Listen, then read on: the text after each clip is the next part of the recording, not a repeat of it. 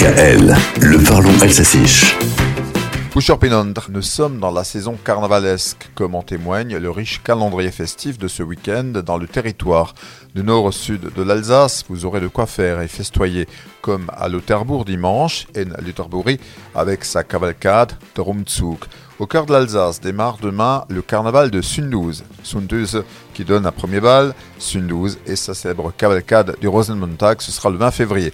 Et dans le même arrondissement de Céleste Erstein a lieu demain le carnaval de Châtenois avec Lenore Fokestaholz. La cavalcade a lieu à 15h.